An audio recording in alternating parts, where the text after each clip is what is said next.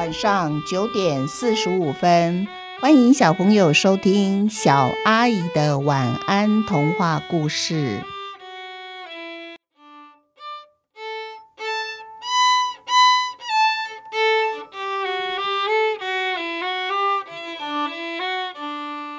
龙眼树上的客人。有一只黄金蝙蝠在清明节左右飞到一棵龙眼树住下。没多久呢，有一只小蝙蝠就在龙眼树诞生了。过了一段时间呐，蝙蝠妈妈每天晚上就会带着小蝙蝠来学习飞行。它从直线飞行开始，接着就是比较难的上下左右绕着飞，还有抓飞虫的捕食能力。蝙蝠妈妈看着天上的月亮，算算日子，离他们前往冬眠之地的时间近了。有一天，小蝙蝠对蝙蝠妈妈说：“妈妈，妈妈，你快看，我们住的那棵龙眼树发光了耶！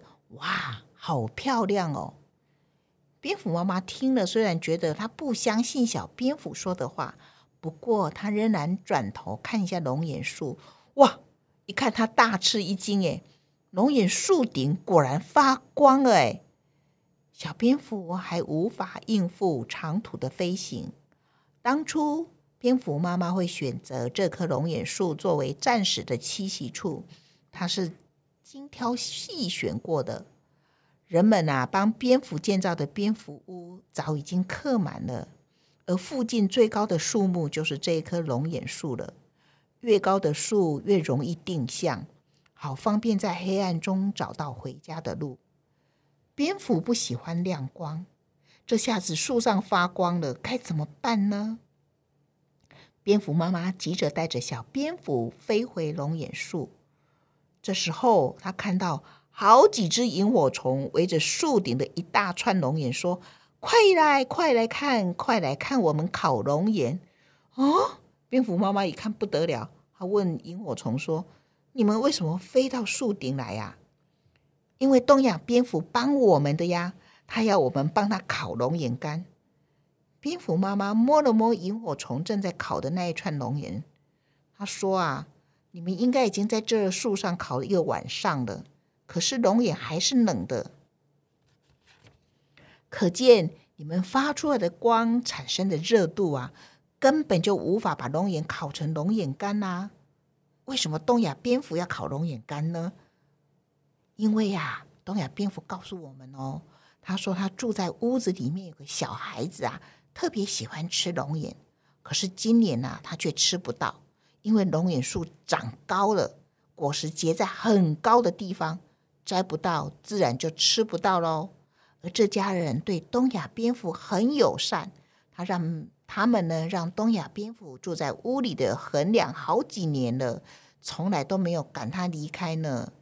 东亚蝙蝠说：“别人对我们好，我们要回报他们呀。”而东亚蝙蝠听说龙眼干又甜又好吃，所以现在我们就要继续努力烤龙眼干喽。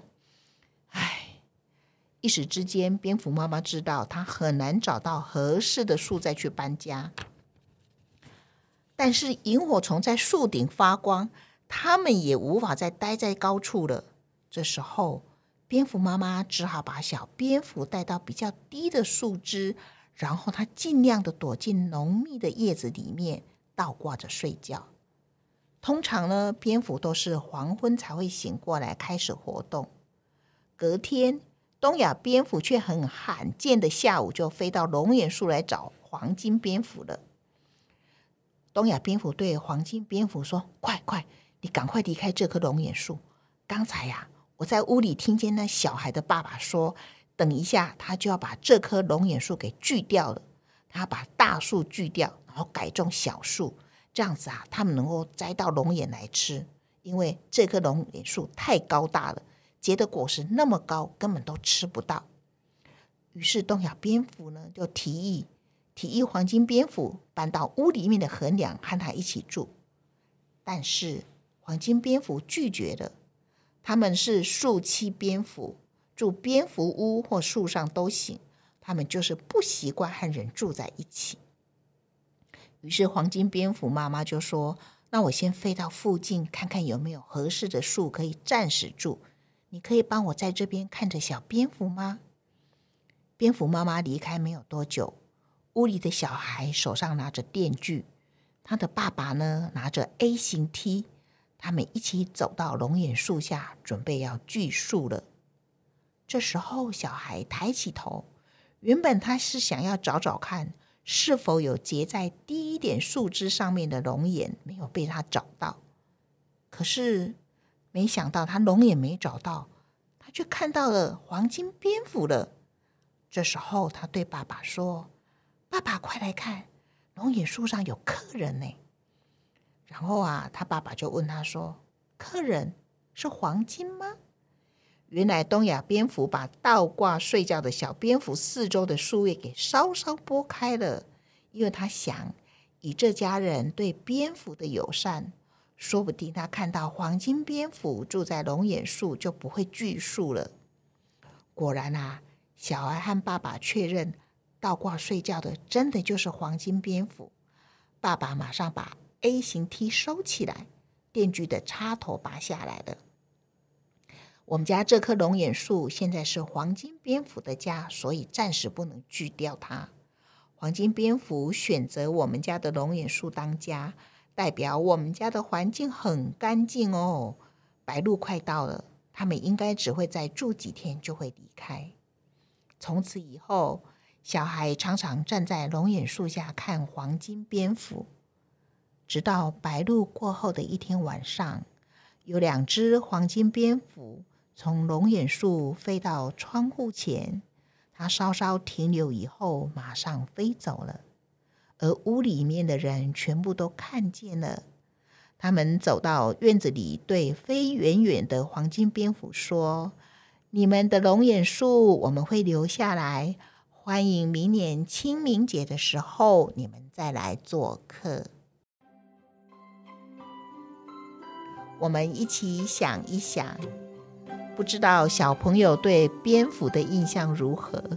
说不定经过的这两年疫情的关系，可能大家多多少少听到，觉得蝙蝠感觉好像，嗯，对蝙蝠一种很差的印象。其实我觉得蝙蝠是一种非常可爱的小动物。诶，我在十几年前还曾经想要认识蝙蝠，而参加的蝙蝠学会的课程，我去报名，然后想要当蝙蝠志工。我好像跟着上上下下跑了好几个地方去，就是说我们要去观察看蝙蝠都栖息在什么地方，然后他们晚上的时候呢，差不多在几点左右哦，我看着时间哦，差不多几点他们就会飞出来，然后往空中飞去。我还记得我曾经跟一个好朋友，一个编辑说过这个故事，就说我参加蝙蝠学会，想要当蝙蝠志工的事。他还跟我讲说，他说他念国中的时候啊，他念是私校，所以他住宿。他说他有一天在他们学校的走廊，然后他打算因为晚上比较晚，他可能从教室出来自习稍微晚了一点，他急着要回教室，所以他他跑得很快，结果没有注意，没想到忽然他觉得他额头被什么东西给砰了一声。然后他有点晕头转向的，原来因为他太突然在走廊跑了转弯跑出来，然后本来在他们校园里面飞行的蝙蝠，他的定向还没有来得及定到他，于是他们两个就嘣就撞在一起了。他说被蝙蝠撞到的感觉还真有点头晕呢。然后我问他说：“哎，那只小蝙蝠呢”说他当时一阵头昏脑胀，也没有空去管到底是发生什么事，所以他也没注意到底小蝙蝠是不是跟他相撞，然后他也头昏脑胀，然后躺在地上了。蝙蝠有很很强的定向能力，所以他们基本上飞行的时候会测到他们附近左右的障碍物哦。那蝙蝠也不喜欢亮光，所以他们都会通常都会躲在比较黑暗的地方。比如说我当时去找蝙蝠的时候，可能都会在。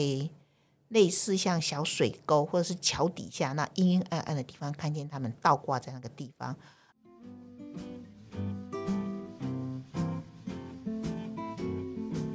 而这棵龙眼树上的客人呢，是我在我二姐家他们家龙眼树上看到的。我还记得那时候我去他们家，然后我抬头一找，发现哇不得了树上真的有两三只黄金蝙蝠倒挂在树叶间。